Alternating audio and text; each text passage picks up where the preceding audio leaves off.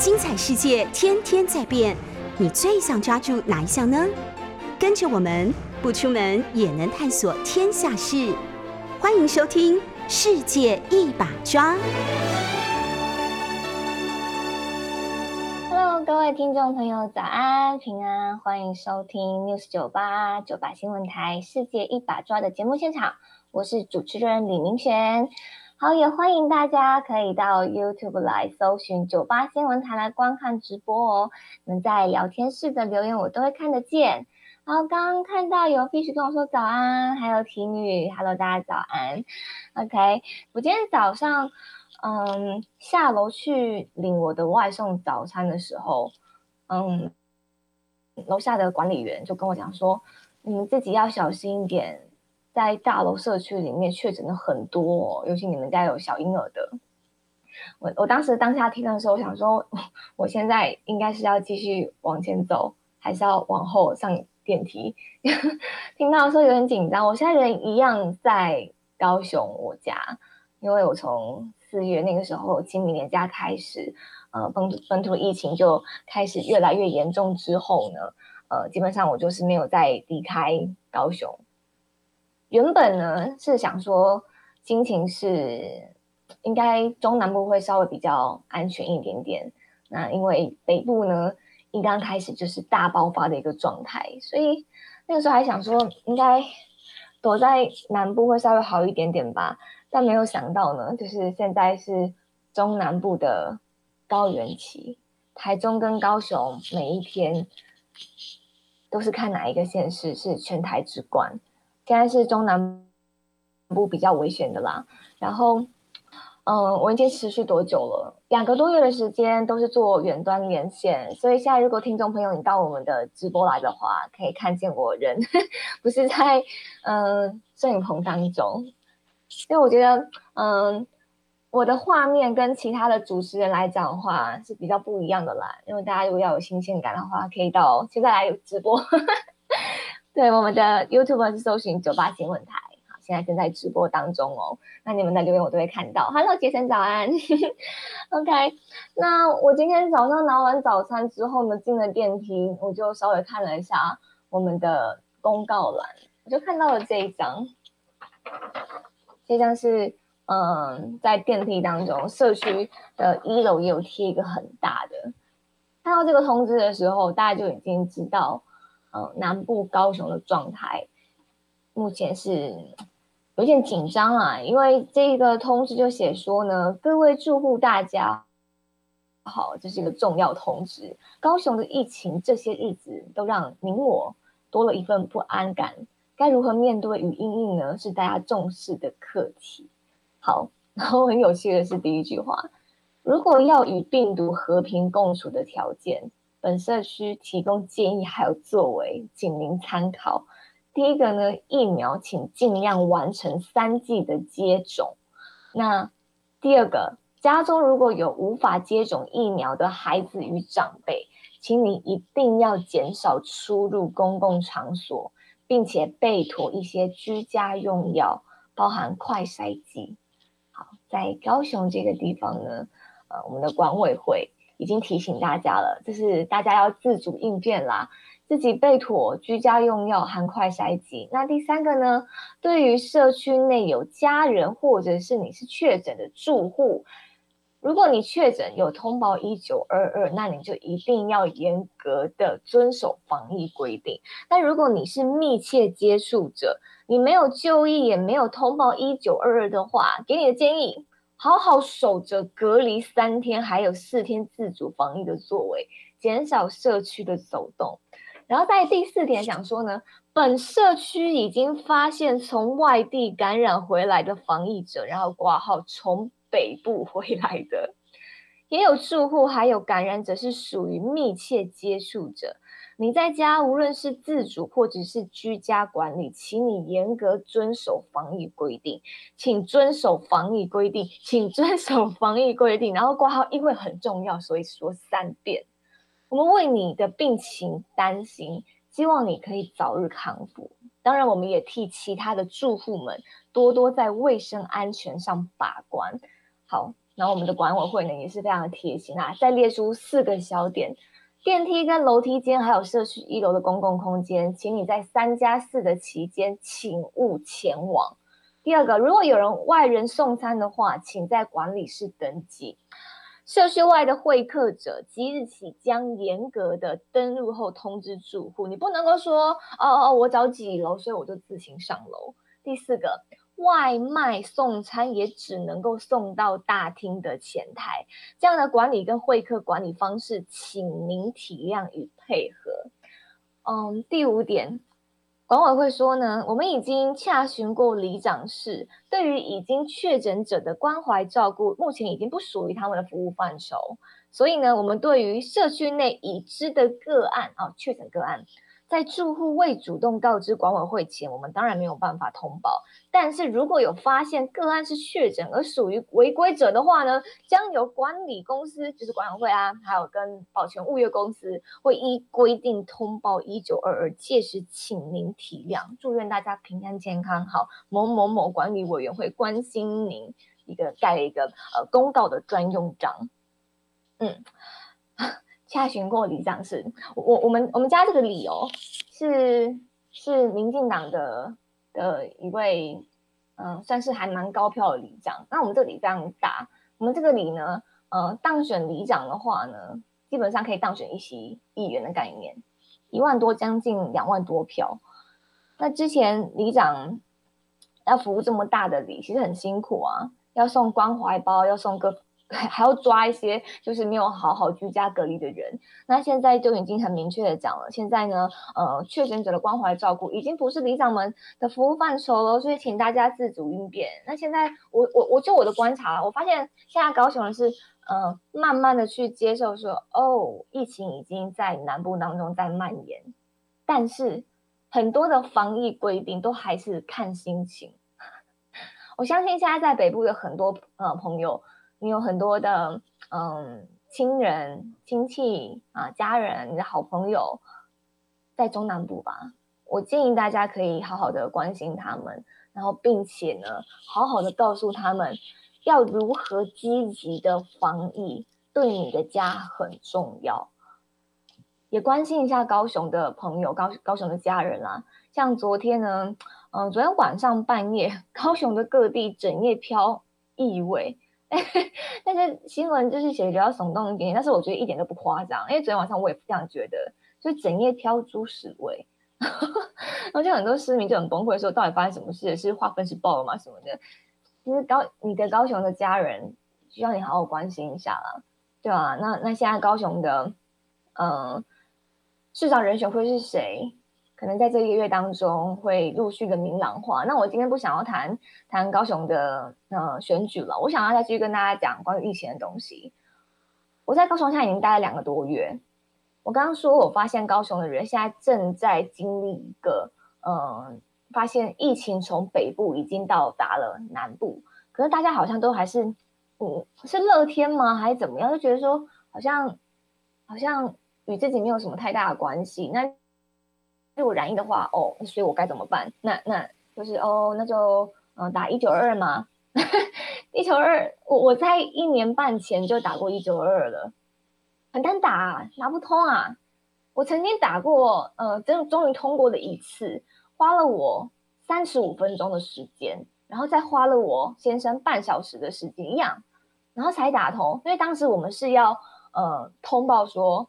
在在我们呃北部的社区，因为我们住在板桥，那北部社区是有人是确诊的，但是当时呃卫生局还没有派人派车去把他接送到防疫旅馆去，那管委会跟物业公司没有人知道社区当中有确诊者，所以我们就当当一个呃热心的吹哨人，要提醒一下管委会说，哎，社区当中其实是有确诊者的哦。那如果说，呃，他的家人是密切接触者，那如果出来走动的话，希望大家可以多多的呃关心、关爱的提醒。好，结果一九二二打了很久都打不通啊，真的打不通。那现在我发现我高高雄的朋友跟家人，我几乎每一天都会听到有人讲说他的家人跟他的朋友确诊，每一天。到了昨天，我还有很好的闺蜜跟我讲说，他的哥哥还有他的姐姐的小孩都确诊。但你知道吗？这一些大人们当初忽视疫情，然后甚至就是属于那种呃完全相信政府、相信党的人。哦，我讲这下没有真的没有任何的呃恶意或者是任何贬义的意思哦。我的意思是说，他们真的相信政府的防疫作为，然后甚至相信无敌星星的说法。真的到现在今天九月十啊，不是不是九月六月十三号的时候，一样有人这样子认为。然后甚至是当我有亲戚他确诊的时候，然后他的同住家人还说：“嗯，按照现在规定，我我一样可以上班，反反正我只要快筛阴性就好啦。”哎，大家的防疫的心态，我没有啊。谴责大家说你们怎么可以就是呃松懈成这个样子？因为今天我们的指挥中心，我们的政府就是已经带头告诉大家说这样子就可以了，但是可以吗？我最近常常就是跟很多的人争辩说，你们为什么不能够好好的谨慎一点点？怎么会你是确诊者的密切接触者，你认为说你就按照了呃规定啊？你现在只要快筛阴性，你就可以出门？那你知道吗？快筛只是。知道你现在是阴还是阳，那 PCR 还是最准的，但现在不需要。意思就是说，很多的人认为，反正我现在快筛阴性，我就一样可以照常生活，一样可以脱口罩吃饭，我一样可以去去公司上班。但是在我的家人当中，就有活生生的例子，就是他接触完确诊者之后，他到了第五天才发病。但是我的家人比较谨慎，可能因为跟我体型有关系，那马上。接触完确诊者，就马上把自己隔离关起来。哎，第五天发病了耶！第五天快筛就阳性了耶！但如果前面五天他一样在家里脱口罩吃饭，一样在家里面就是跟所有的家人，甚至你家如果小婴儿的话，哎，我跟你讲，全家都会中哎。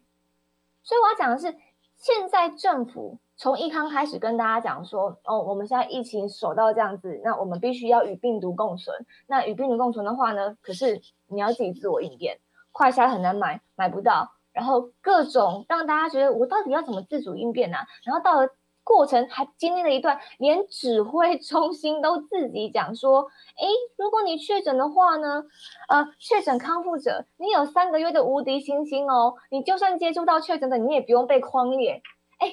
这个说法真的让很多的人相信，哎，指挥中心真的害人不浅。已经有医生苏一峰医生讲说，他非常不同不认同，不是只有他，有很多医生都讲，陆续都开讲说不要太相信无敌星星啊。美国有很多重复的感染个案，已经超过了一百六十万例了。尤其是现在的欧米克的重复感染的几率更高，而且如果说你上班你是劳工，你如果你二度染疫的话，在我们国内是目前没有明确的规定说要禁止上班的哦。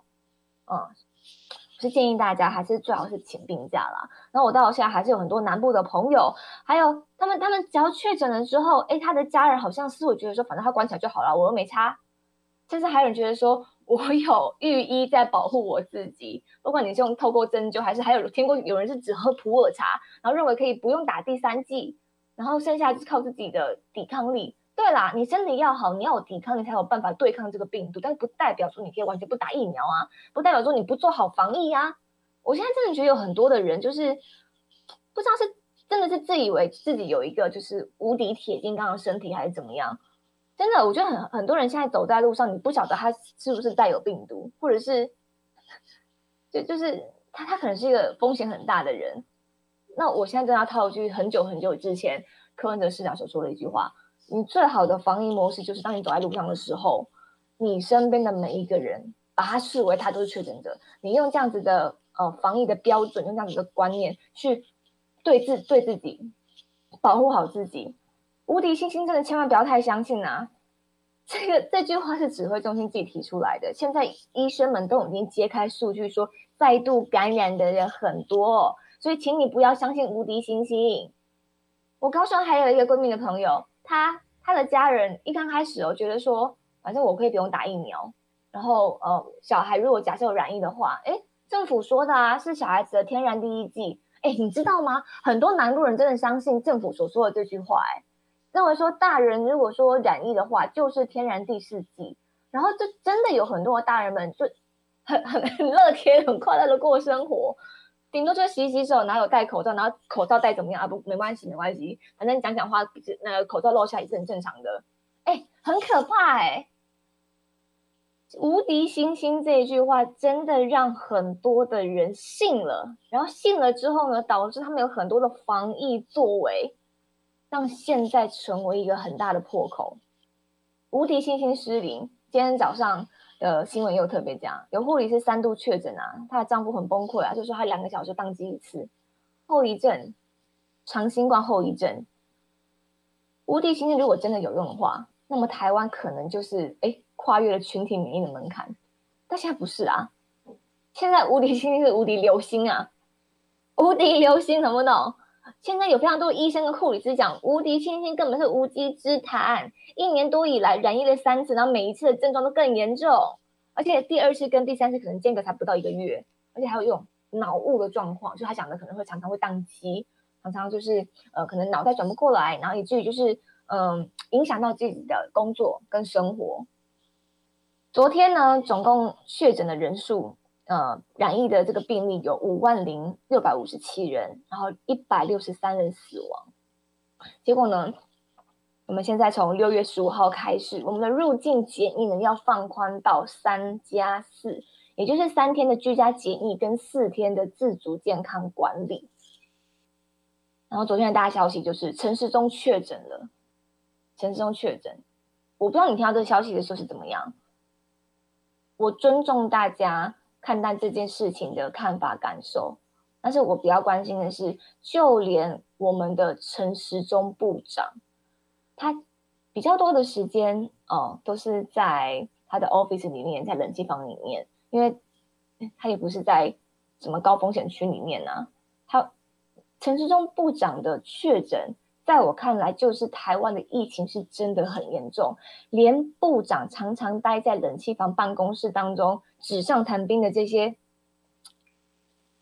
这些、这些小组们，在那边每天开会，然后每天下午两点开记者会，他有几次真的下到第一线去视察，像这样子充满着医疗资源的部长都染疫，就代表台湾的疫情是真的很严重吗？哎，而且他是一个确诊，而且不用太担心医疗资源的人之一，哎，因为他是卫福部部长啊，而且呢，他自己也说了，他是一个呃老烟枪，好像抽烟抽了有五十年吧，那心脏有装过支架，那他现在呢是呃年龄快要将近七十岁，六十八岁的样子，所以他是重症风险很高的人群。然后再加上他也透露出来说，他打的疫苗前面有两剂是 A Z，然后第三剂是高端。哦，我真的觉得其实他他为了嗯为了党服务，其实这样子做也是蛮有风险的，因为他年纪高，他属于重症的危险群。那现在已经过了这么长的一段时间，已经很多的数据显示出来，前面打两剂两剂 A Z 的人们，保护力其实是不如 B N T 跟莫德纳。对啊，所以你说他第三季打高端，那现在我是真的觉得啦，像他这样的是属于呃高危险群的话，真的是要及早用药。但是大家也不用太担心说他呃没有办法及早用药，因为他是卫福部长。之前呢，王必胜不是还嘲笑侯友谊市长说，呃，跟医学中心不够熟不够好嘛，要常常培养感情。陈松部长他们跟这些医生们，呃，医院的这些医疗资源，其实感情应该是很好啦，所以他要用药应该不是什么太大的问题。可是问题是，台湾的其他老人呢，其他的重症高危险群呢，他们可以像他一样马上有快筛吗？他他曾经说过的，他说，这记者问他说，部长，你会跟大家一样去药局排队领快筛吗？他就下意识直接回答说。我都已经有快筛了，我干嘛去排队啊？对啊，你是卫福部部长，你什么都不缺，你要马上就有快筛，你要的话马上就有医生给你诊疗。那但是其其他台湾人呢？我希望陈时中部长可以早日康复，我希望他平平安安没有事情。那我希望他在呃休息的这一段时间当中，好好的去体会一下台湾人在染疫的时候他们所受到的辛苦，所受到的折磨。我希望你放下所有的权柄权威，放下所有那一些，嗯，在你身边你唾手可来，马上一讲就会来的药啊，快筛，你把这些资源都放下，你去体会一下，所有的台湾人在这一波染疫的时候，他们的辛苦是什么？你要请你的家人去帮你买快筛啊，不要叫旁边的人帮你送，好不好？用药呢也是一样，你不要打那个。你你手机里面的私人电话就是，哎，我现在已经确诊，帮我试讯一下，帮我开药，帮我送药过来，好不好？你跟大家一样吗？去打一九二二啊，去去感受一下一九二二打不通的那个心急，然后去体会一下一九二二，然后呢，还可能还要找卫生局，各种横向沟通的那种辛苦。打爆电话，那可能你现在是处于一个发烧的状态，然后喉咙很喉咙如刀割，非常的不舒服。我希望他可以做这样子的苦民所苦的体会，但是像看样子，他他是一个身边资源就很多的人，真的。我刚跟大家讲了，陈世忠部长的确诊代表台湾的疫情是真的严重，然后请不要相信有无敌星星的说法，根本没有无敌星星。而且现在的 Omicron BA one two 现在是一跟二是比较多的，但是现在从英国跟美国。B A 点四五已经开始在流行当中，现在台湾还没有进来，但是马上一波要进来，而且，嗯，林世璧医师也讲了，好，这一段时间很有很有可能新的病毒变种马上就要来临，连医生都说疫情恐怕要卷土重来。我们从四月开始的新台湾模式讲到今天已经六月十三号。台湾台湾呢有四成的人哦，都是在确诊三天之内，或者是死亡确诊之后，哎，才判定出来说哦他是确诊的。那到底他们吃不吃得到药？部长吃得到，那其他台湾人呢？先休息一下，马上回来。好，回到世界一把抓的节目现场，我是主持人林明璇。在六月十一号前天的时候呢，卫福部长陈时中就宣布说呢，哎，明天的记者会暂停哦，因为重大的政策都已经宣布了，而且现在疫情看起来算稳定啊。结果隔天快筛阳性确诊，所以就开始居家招呼。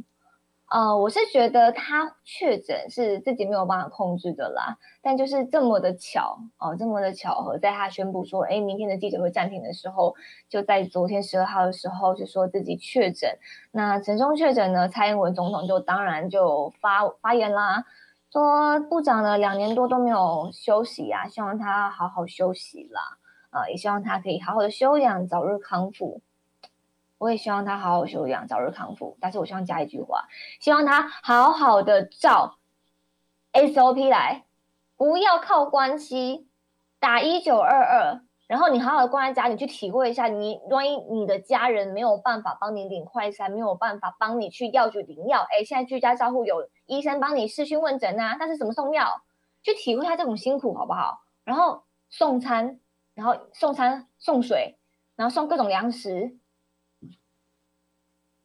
我相信他身边有很多的资源，但是我希望他心中可以有一个选择，就是他今天要好好的做呃一个苦民所苦的行为。我真的希望这样，不然他真的没不知道大家的辛苦在哪里。搞不好他透过他这一次的确诊，然后在家里居居家隔离的时间，他可以反思这一段时间啊，指挥中心怎么做出了这么多。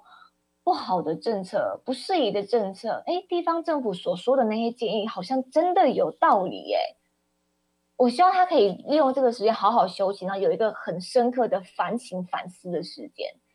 昨天一百六十三人死亡，中重症有四百二十六例，然后重症的死亡率现在台湾高达有八十五点八四趴，总共今年累计有两百八十一万人染疫，然后总共它加起来已经有四累计死亡哦，四千一百七十一人。陈松部长，当你现在是这这个累积确诊，全台湾累积确诊有登记的哦，两百八十九万两千两百六十三人之一人的时候，你会不会担心自己是高危险群？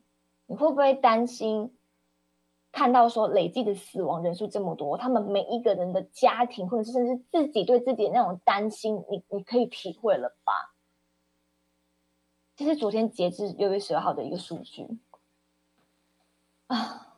而且还打两剂 A Z 加第三剂的高端。长庚医院在三月十号就已经公布说，国内一个首份的一个追加剂的成效研究，就是说前两剂打 A Z 的话呢，哎，第三剂如果你打莫德纳或或者是呃 B N T 的话呢，哎，你的保护力会比较好，但是高端是最低的。所以我是认真的担心他啦，打了两剂 A Z，第三剂还打高端。这个相信政府、相信党的呃这种领头羊的这种风范，我觉得您做的超过一百分了。但是现在染疫确诊的话，好好的照顾自己了，好不好？拜托你好好反省一下。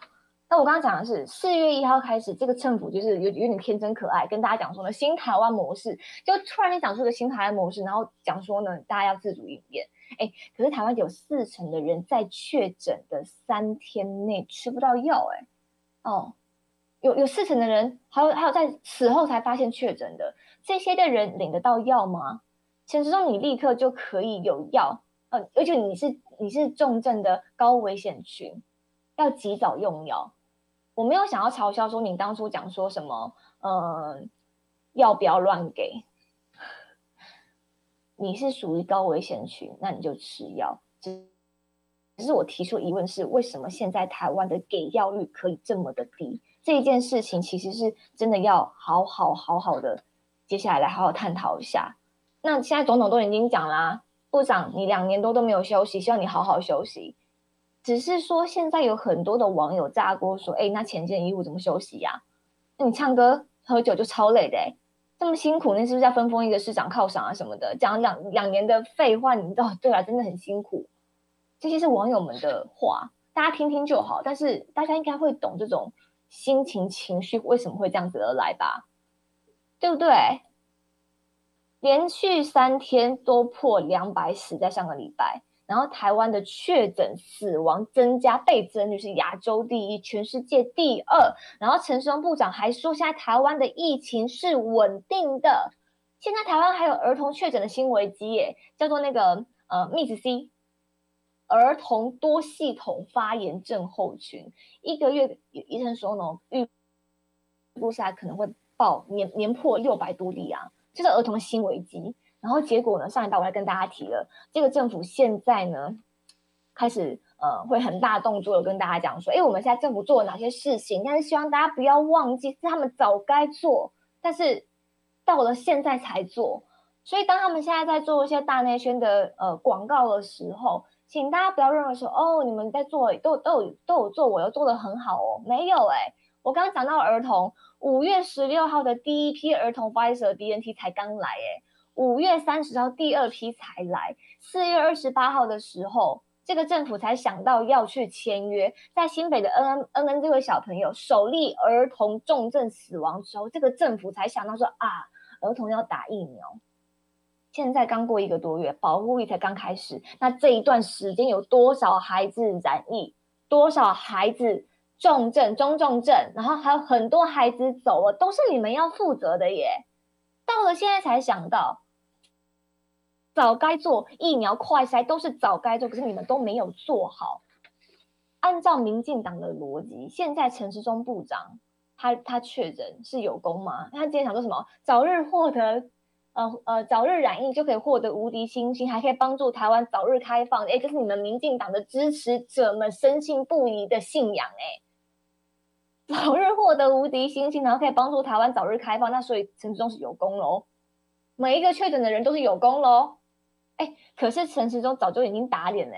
你知道吗？去年呃，高鸿安委员在在质询他的时候说，哎，新加坡去年一天有上千人确诊，陈中怎么样？霸气的跟大家说啊，他说我们绝对不会让台湾控制成这个样子，上千例，你说不会控制成这个样子，但是现在台湾已经最高已经一天九万多，将近十万例嘞，现在累积两百多万是有被通报的哦，那连你们都已经承认有保守估计说呢，现在黑数可能是两倍多，台湾可能有七八百万是确诊的耶，累计死亡已经四千多人了。你们真的害人不浅。现在台湾的投药率低，才百分之十趴而已。为我倒提出一个疑问：为什么一百个人当中只有十个人可以拿到药？你们是在赌说剩下的九十人他们染疫之后不会中重症吗？我刚刚讲了，有很多是死后才确诊的耶。四月一号开始，台新台湾模式到了现在，你们买药慢，那现在是按照数据是说已经有买了有呃订订购一百万份的抗病毒的药物，但是为什么到了现在只用了十万多份，剩下九十万份还没有使用？到底是为什么啊？现在数据已经出来了，我们台湾的给药率五趴。但是国内的确诊死亡当中，有百分之四十又是在确诊三天内就死亡。哎，确诊三天内死亡，他们根本来不及吃药。如果我们我们买药快的话，然后给药率也快的话，医生诊断快的话，哎，会不会拯救多少台湾人的性命啊？确诊三天内死亡高达有百分之四十六人，代表呃这些患者他们确诊之后到了后期才被诊断呢。那给药即便是给药率高，但是后期的给药的效果不佳啊。我刚要问说，到底为什么我们的的投药率只有百分之十？一百个人当中只有十个人有拿到药，哎，那陈时中部长就是这十个人哦，他是有医疗资源的，但是大部分的人呢？你们真的在赌，剩下的人都不会中重症哎。然后我们再来是儿童的疫苗施打率也很慢。我们婴幼儿的呃疫苗 EUV 现在好像也没有看到有人讨论。现在美国他们都已经在做婴幼儿的的这个呃测试实验了。那台湾的婴幼儿疫苗的 EUV 呢？有在做这个讨论吗？做这个评估吗？那我们的快筛到底普及了没？我们台湾根本就没有条件面对。一波又一波的变种病毒啊！我们的政府一直都在追着病毒，一直追，看不到它的车尾灯。但是这个政府却号称他们自己是超前部署，讲了一年，讲了两年，到了现在他还敢讲吗？他不敢讲了，但是用另外一种方式洗脑大家，这叫做新台湾模式。我真的觉得快笑死了。现在边境放松，我刚刚讲到说，现在入境呢放宽到三加四，到底这个边境放松会不会是选举考量？哎，现在嗯，陈中的民调呢不满意度已经达到了五十五点七 percent。我上个礼拜跟大家讲说，陈松部长跟大家提说呢，呃，六月十号，呃，疫情会出现反转。过了两天，今天是第三天了。昨天五万多例，看样子是有下降。他这样提的话，你会开始去观察那个数字，真的真的有没有下降？那我上面提醒大家了，这个是陈部长他在为大家做的一个心理建设，要帮助大家快点进入到选举模式。他在二三月的时候，早就已经在观察什么时候是个良辰吉时，可以出来选台北市长。按照现在。假设成功，呃，顺利的话，七月是不是可以出来？八月呢？剩下的九月、十月、十一月是今年选举年重要的时刻啊！九十、十一月是选举拜票造势活动，哎，倒是你知道吗？民进党是是在很早之前就已经想说，哎，陈时中要把它打造出来，一个是疫情守护神，希望他是在二，他是二零一四年的柯文哲，他希望他是二零一八年的韩国瑜。希望呢，陈时中在二零二二年今年的选举可以当民进党的领头羊，带领大家打赢选战。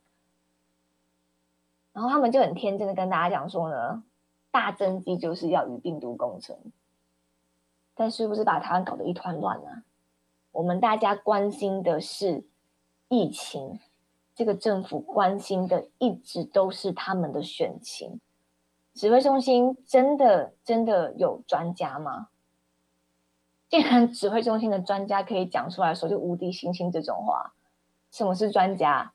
专业骗人家，这不是笑死人吗？我在讲这个，我们大家关心的是疫情，你们民进党关心的是选情。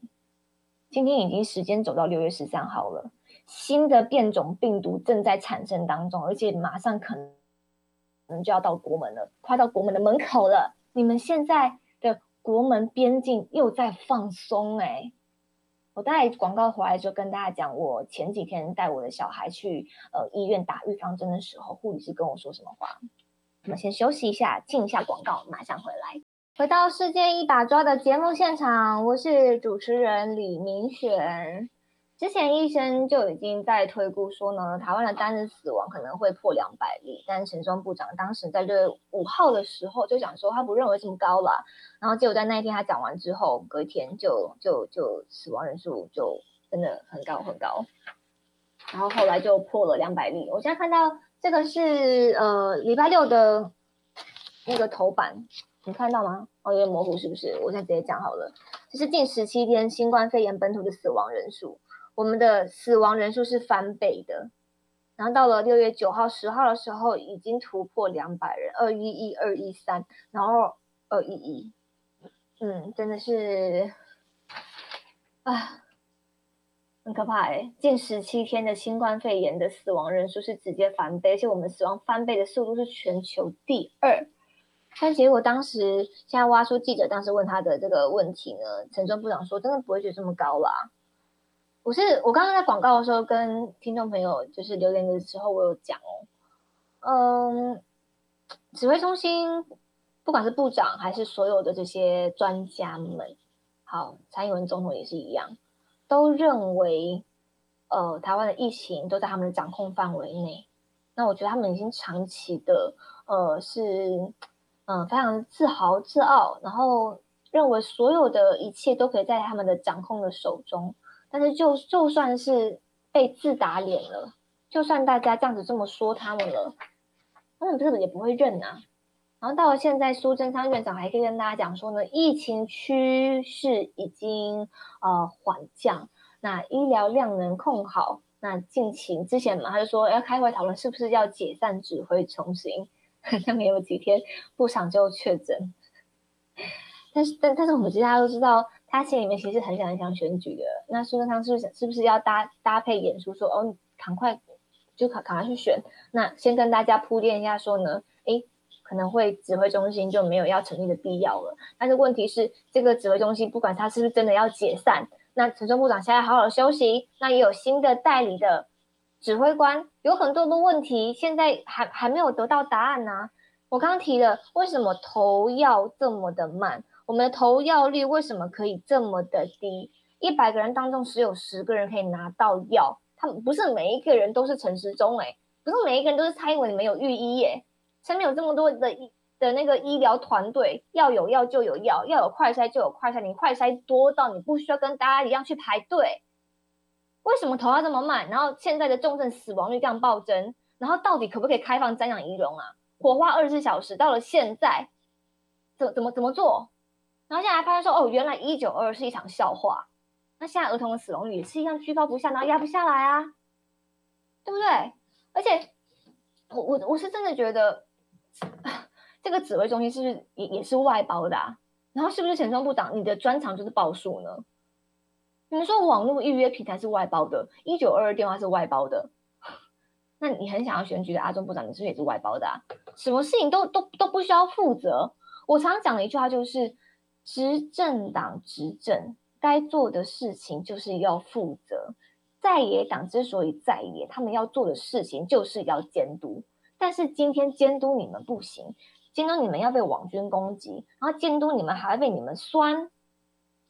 然后还要被你们讲出是假消息，这个政府是已经自满自大到完全不能让人监督哎，台湾已经快要变成一言堂了。所以我要告诉大家是，今天陈时中部长确诊，代表的一件事情就是台湾的疫情真的不容小觑，真的严重。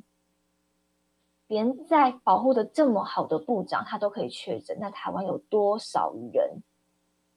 真的很辛苦，很多的人他是死后才确诊的。